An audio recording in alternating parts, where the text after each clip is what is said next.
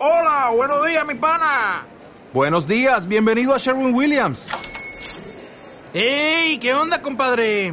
¿Qué onda? Ya tengo lista la pintura que ordenaste en el ProPlus app. Con más de 6.000 representantes en nuestras tiendas listos para atenderte en tu idioma y beneficios para contratistas que encontrarás en aliadopro.com. En Sherwin Williams somos el aliado del PRO.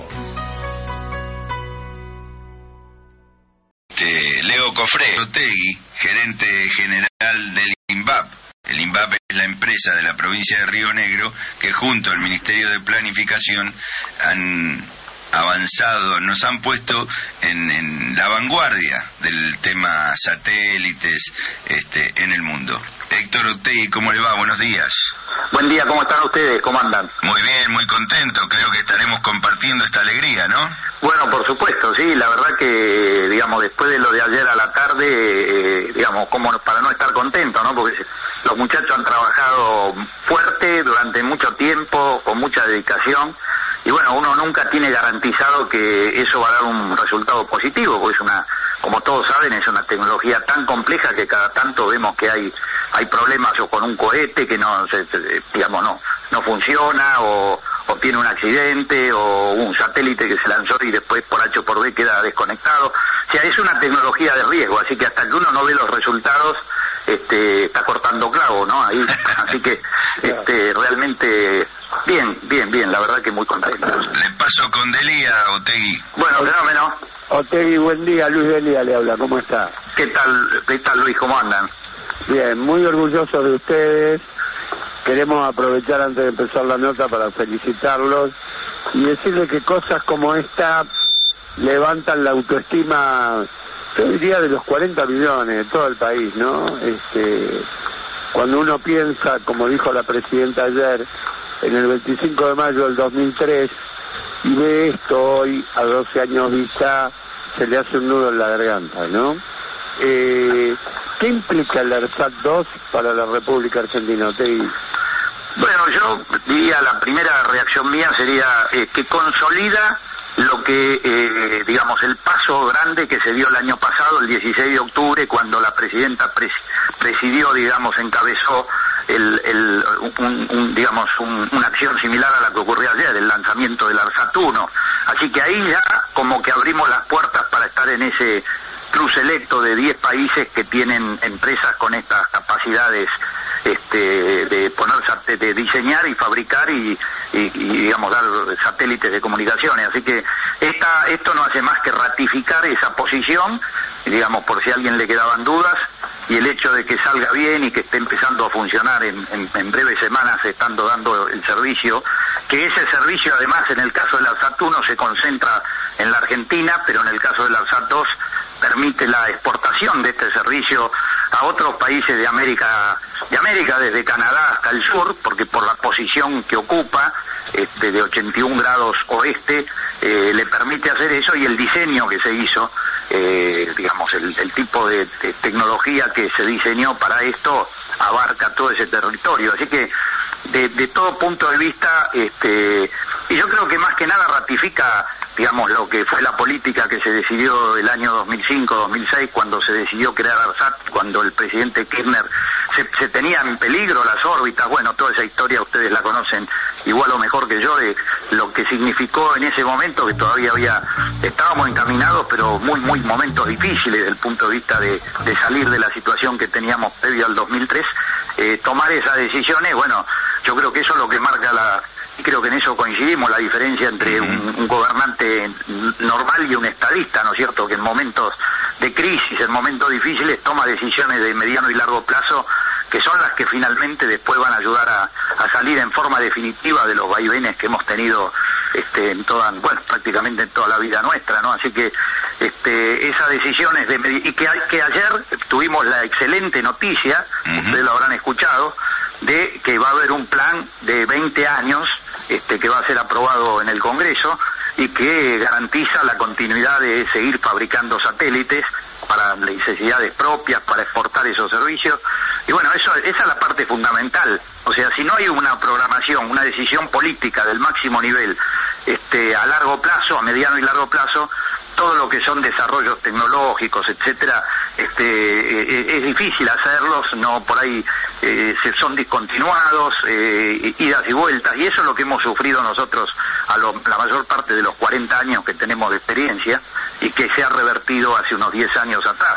Así que este, todo, toda la expectativa nuestra es que ahora cuando eh, ocurra el, digamos, el cambio ahora a fin de año, esta política que costó tanto trabajo eh, ponerla en práctica eh, y continuarla, la puso en práctica Kirchner, la continúa la presidenta, que esto también se pueda como mínimo continuar, digamos, y si se pudiera potenciar, mejor, ¿no? Eh, Picones, Laura. Sí, buenos días, Cacho. Laura te habla. Ah, ¿qué tal, Laura? ¿Cómo estás? ¿Cómo estás? Quería preguntarte, digamos, en, en el marco de este proyecto que, se va a presentar para desarrollar una política planificada sobre lo que es el desarrollo satelital, ¿qué otras medidas tienen que acompañar eh, esta, este proyecto o qué medidas ya se están desarrollando que acompañan y garantizan que se pueda desarrollar a largo plazo esta política? Estoy pensando puntualmente en las cuestiones como la educación, la industrialización. Claro, claro. A eso, eso, eso es fundamental, porque estas cosas así de mediano, de largo plazo, en este caso, ya un poco más que mediano, eh, se sustentan en la medida de que haya toda una serie de una batería, digamos, de acciones paralelas. La de educación es fundamental y en ese sentido, bueno, todo lo que se ha hecho en los últimos años en la, en la, educación primaria y secundaria y que todavía, por supuesto, falta, siempre falta, pero ya se por lo menos se encaminó la creación de nuevas universidades, de darle recursos a los centros científicos, desarrollo científico, mejores sueldos a, la, a, los profesionales y a los profesores, a, los docentes que están en toda esa en todas esas cuestiones, dinero para hacer los, los, cosas, es decir, Ministerio de Ciencia y Tecnología, eh, Tecnópolis, Tecnópolis es impresionante. Uno, eh, yo cada vez que tuve oportunidad, lamentablemente siempre voy así en cuentagota, ¿no? Uno va un rato, pero mira las caras, ve los chicos, en fin, de todo tipo y color que, que uno quiera se le ocurra este, ver eh, cosas tecnológicas, no solo tecnológicas, sino históricas o cosas por el estilo, entusiasman. Así que todo ese tipo de medidas eh, son imprescindibles para asegurar que ese programa que está establecido ahora en papel y una decisión que se toma ahora se pueda cumplimentar, ¿no es cierto? Así que, y todo eso para nosotros siempre apuntando a la generación de fuentes de trabajo, que es en definitiva eh, en el objeto, bueno, creo que lo hemos comentado alguna vez en el programa de ustedes, en el objeto social de INVAP, dentro de lo que es el estatuto de la empresa, está en la creación de fuentes genuinas de trabajo en nuestro país. Y, eso a través de proyectos, en, lo que hacemos.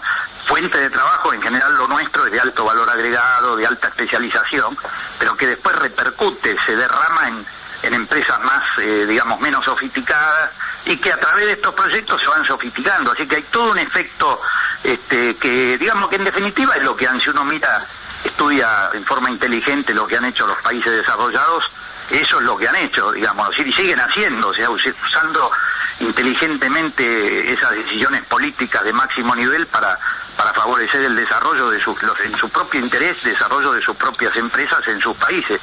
Bueno, lamentablemente acá en la Argentina, hace unos años atrás, eso no, no se practicó. Bueno, ahora se está practicando, estamos contentos y esperemos que siga, ¿no? Estamos con Héctor Otegui del INVAP, uno de los que plantó la semillita y la riega permanentemente y sigue inventando ideas. Laura. Otra de las medidas que se tomó, otra decisión política clave, me parece que tiene que ver con esto de eh, garantizar que no se puedan vender las eh, acciones de tipo A, creo que es, de ARSAT, salvo que haya dos, las dos terceras partes del Congreso a favor. ¿Consideras que esto permite que sea una política a largo plazo, que este cambio, digamos, que se ha dado en, la Argentina en materia científico-tecnológica no, no pueda tener una vuelta atrás? Bueno, eh, digamos, uno esperaría que esto, obviamente esto contribuye a fortalecer esta política y a, no a garantizar todo 100%, pero a mejorar las probabilidades de que se mantenga. Pero yo he sufrido, yo empecé mi carrera, digamos, técnica, eh, digamos, en el año ingresé a la facultad acá de, la Universidad de Buenos Aires, la Facultad de Ciencias Exactas, en el año 65, 66, justo antes del golpe de, mediados del 66 y yo percibí, porque era muy joven en ese momento, que era una un nivel, una, una profesionalidad, una universidad de, buenísima, digamos, que, costó muchos años formar todos esos profesores de, excelentes y, todo ese ambiente así de trabajo que había, que, eh, y que costó muchos años formarlo y de golpe, en, en, en, en muy poco tiempo se destruyó. Y eso que se destruyó todavía estamos tratando de reconstruirlo. Por suerte, con esta política de los últimos años se está favoreciendo eso. Pero quiero decir, el que se quemó con leche de la vaca y llora, o sea, eh, para no, yo experimenté lo que es eh, tirar abajo a partir de, decisiones o de acciones eh, en corto tiempo para destruir. O sea, acciones en corto tiempo para destruir funcionaron. Entonces uno no tiene la garantía. Pero bueno, uno espera que, digamos que ahora a fin de año, bueno, a fin de año, en, menos de un mes, este, se vote bien y bueno, hay candidatos que han manifestado y que tienen vocación para seguir esto y hay otros que han manifestado claramente o se han o no se han manifestado o, han dado muestras al revés de, que de, ignorancia o de ignorar todos los temas tecnológicos como herramienta de desarrollo socioeconómico del país. No, y cuando uno lo ve, piensa, yo recordaba esto del 66, Otegui, y me acuerdo de la noche de los bastones largos. Alguno piensa, uno puede pensar de algunos dirigentes políticos que se postulan como presidente que andan más cerca de los bastones largos que de profundizar todo este tema de investigación y profundización de ciencia y eh, tecnología. Picone, sí. Eh, yo quería preguntarle a Cacho Tegui por eh, las cosas que hay pendientes en el en el INVAP, el, lanzador que, yo sé que se está trabajando, este, ¿qué, es lo que hay para adelante? Esa es la pregunta de fondo. Y por otro lado, un recuerdo, ¿no? Qué lejos quedamos también de, de cuando Caballo los mandaba a lavar los platos a los científicos, ¿no? Este, ese es otro bueno, en otra perspectiva. Yo, yo no estoy tan lejos de eso, porque a mí todo, casi toda la noche me manda Pimpi y me manda la No sé si la prefiero a Caballo o a ella.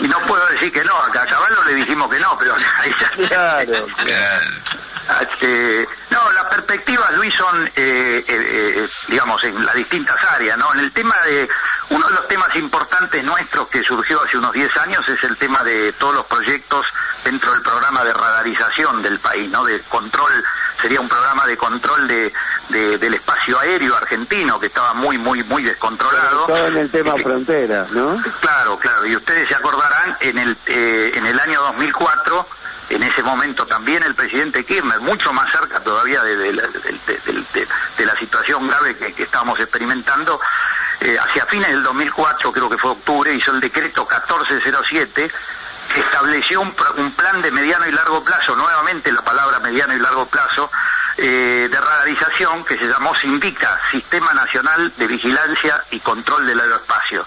Y ahí se establecía un programa justamente de radarización, tanto para control de tráfico aéreo, es decir, para los aviones buenitos, los aviones que, que, digamos que aceptan que, que bien que ser controlados, porque eso los ayuda en su, en su vuelo, en su operación, y también para los vuelos furtivos, los que no quieren ser, que sea contrabando, droga, lo que sea. Así que, eh, y ese programa tenía una característica que era hacer que la mayor parte posible de, ese programa se fabricara, se diseñara acá en la Argentina. Todo lo que se pudiera, no, no, nunca es 100%, ningún país este, desarrolla 100%, no tiene sentido, es una, un absurdo. Pero sí tener la autonomía, que eso lo decía también Sábato, Jorge Sábato, nuestro poco fundador, un poco de, de todos estos conceptos que después este, con Baroto y con otra gente se, tratamos de seguir o de, aplicar, este, de tener un concepto de autonomía tecnológica, que no significa fabricar todo en la Argentina, diseñar todo en la Argentina, pero sí poder la capacidad de elegir. Esto lo hago, esto no lo hago, esto es crítico, esto no me lo dan, lo hago yo, esto me lo dan, hay muchos proveedores en el mundo, ¿para qué voy a gastar? Los recursos que tengo, que son acotados, recursos humanos, lo gasto, lo invierto en lo que me conviene, ¿no es cierto? Así que yo creo que ese es un poco la cosa. Entonces ese programa está en plena ejecución y eso nos permitió, además de hacer los radares de control de tráfico aéreo, ya hay 22 eh, colocados y funcionando en distintas partes del país, a lo largo y a lo ancho.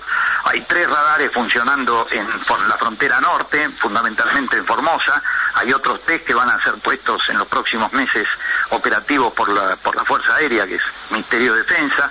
Es decir, hay toda una política que va a continuar, este, no está agotado ese tema, empezamos ya con radares eh, meteorológicos, ya está colocado, bueno, el primero en Bariloche, el segundo, el primero de serie en, Córdoba, este, y se, se, van a seguir 10 radares más que están ya dentro de un programa en el Ministerio de Planificación Federal, la, Secretaría de Recursos Hídricos.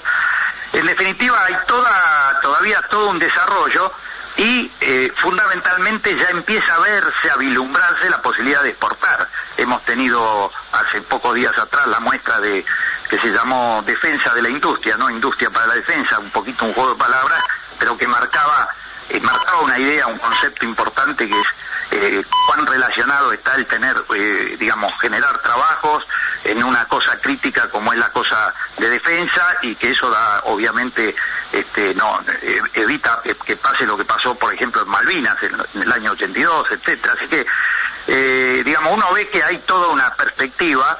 Este, estamos con un programa de aviones no tripulados con el Ministerio de Defensa. Hay toda una política nacional que esperemos que se continúe, de que en defensa, cuando se necesita algo, primero se mira adentro. Lo podemos hacer acá, lo podemos hacer con, con, con FADEA, con la fábrica de aviones de Córdoba, lo podemos hacer con el Instituto Aeronáutico, podemos trabajar con los, institutos de ciencia y tecnología de, la fuerza, de las Fuerzas Armadas, del Ministerio de Defensa o del Sistema Científico Nacional, y si no se puede o no conviene, recién ahí se mira afuera.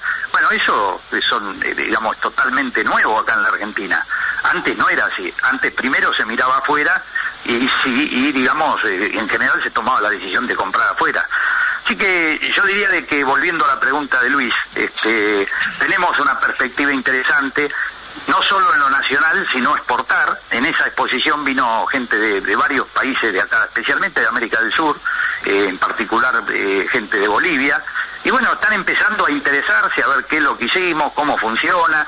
Son los primeros pasos para eventualmente en algún momento eh, hacer alguna un, acuerdo de cooperación entre los dos países, pues no sería solo una venta, sino es trabajar en conjunto con países este, que están dentro de la misma tónica que estamos acá en la Argentina. Y bueno, lo vimos a Evo en, una visita que hizo muy entusiasmado con, promover esta relación. Eh, y bueno, y así con, con distintos países, ¿no? Así que eh, la exportación, eh, digamos, hay un futuro muy, muy importante en los satelitales, en los radares, los aviones no tripulados, eh, bueno, la parte nuclear, que es el, fuerte nuestro hasta ahora, eh, todo eso tiene perspectivas en tanto y en cuanto haya estas decisiones nacionales de, vocación por hacerlo por hacerlo nosotros mismos, ¿no? Y, este, bueno, eso es lo que esperemos que continúe. Bueno, eh, queremos agradecer la nota y la generosidad. Este, realmente Otegui no en una mañana donde debes estar muy requerido por los distintos medios, la deferencia que has tenido para con nosotros y una vez más felicitarte a vos, a todo el equipo este, del INVAP que ha generado esto que nos, nos da mucho orgullo a todos los argentinos y nos levanta muchísimo la autoestima. Este, un abrazo grandote y felicitaciones. Gracias. Bueno, gracias Luis, gracias Néstor, Laura, muy bien. Un abrazo para ustedes, gracias. No, y además agradecerle la pasión con la que cuenta. Yo lo escuchaba y digo, es como un rizoma.